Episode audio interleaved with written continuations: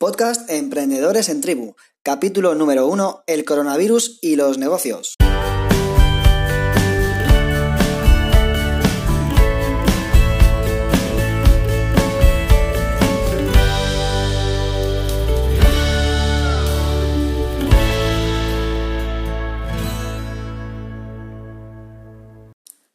Muy buenas, emprendedor, emprendedora. Soy Alberto Pujol y te doy la bienvenida al canal Emprendedores en Tribu, el podcast para los emprendedores que quieren crecer en comunidad.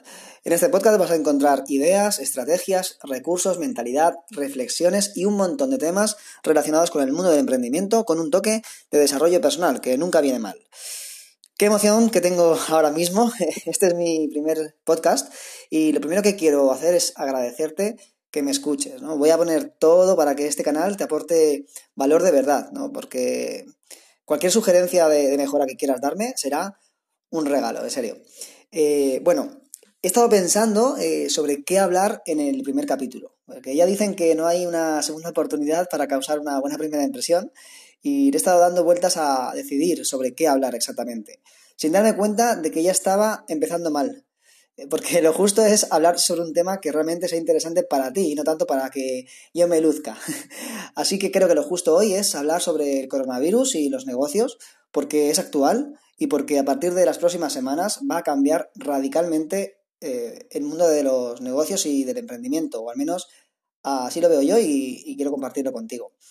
Eh, porque muchos negocios quedarán en el camino, eh, otros ganarán fuerza y otros muchos nacerán a partir de esta crisis. Y de eso quiero hablarte hoy.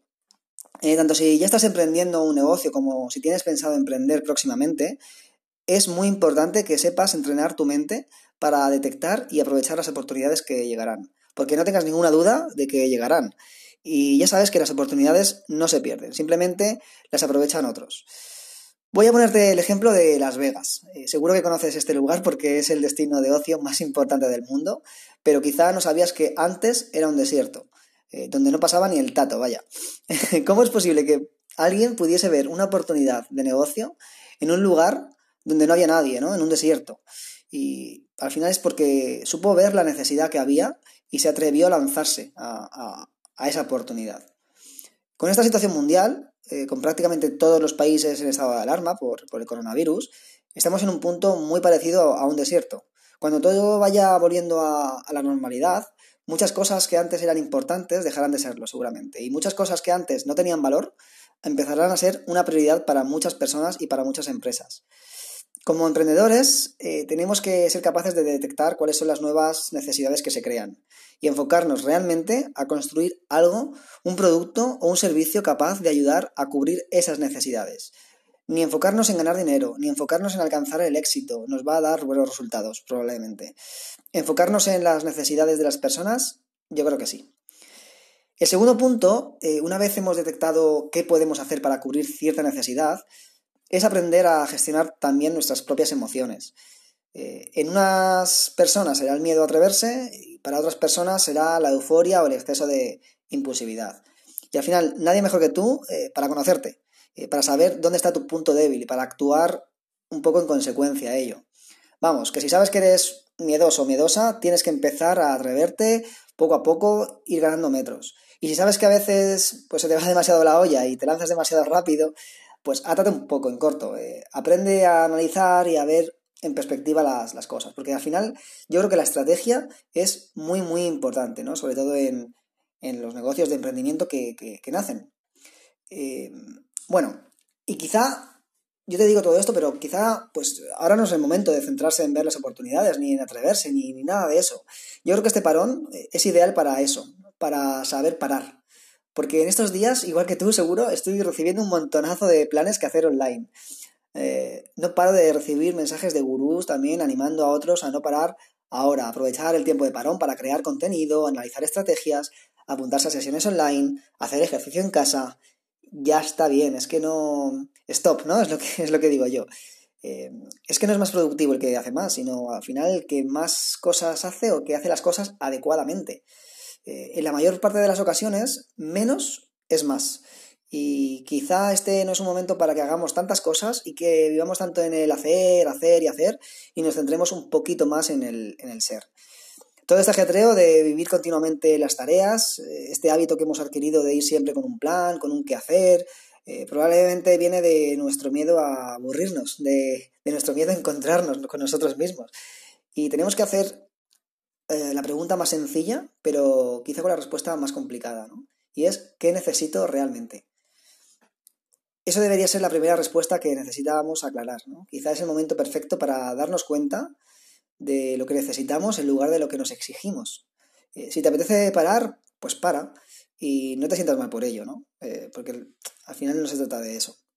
Y no estoy haciendo apología del sedentarismo, ni, mucho menos. Estoy haciendo apología de la coherencia, de la escucha interior y del compromiso con nosotros mismos. Esto es lo que también va a marcar un factor determinante como emprendedores y como personas. Eh, y al final, yo te diría, simplemente pregúntate qué necesitas ahora, como te digo, tanto como persona como como emprendedor. Quizá ahora es la única vez en nuestra vida que vamos a ver el mundo parado. Así que de alguna forma haz que valga la pena. Y por último, que ya me voy despidiendo, eh, intenta no consumir noticias y por favor eh, no alimentar bulos falsos que hacen que se alarme más la sociedad. Que quizá el coronavirus no nos venga tan mal como sociedad. Eh, obviamente a nivel personal va a generar mucho dolor, pero igual que el dolor que se genera cada día en países que están en subdesarrollo, en guerras, en desigualdades y que parece que no existen, el coronavirus está afectando especialmente a los países desarrollados y eso parece que preocupa más.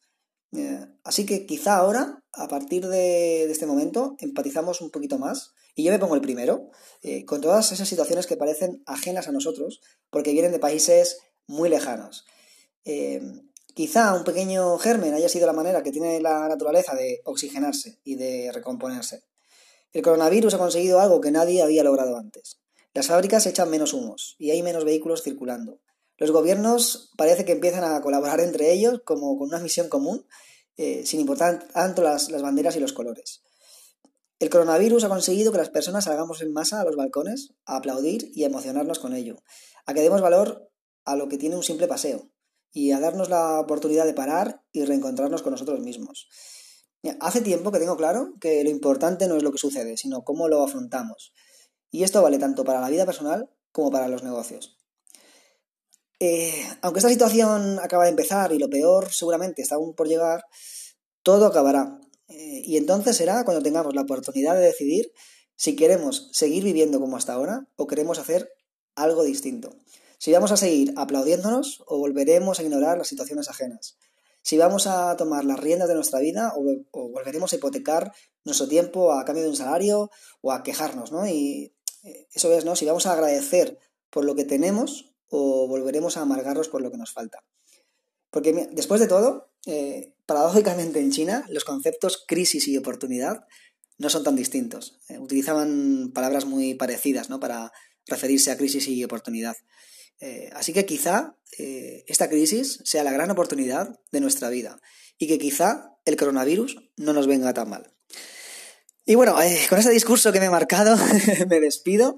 Espero que hayas pasado unos minutos agradables escuchándome. Y claro, si quieres enterarte de los nuevos capítulos, suscríbete. Y nada, por mi parte te mando un abrazo y a disfrutar de la vida.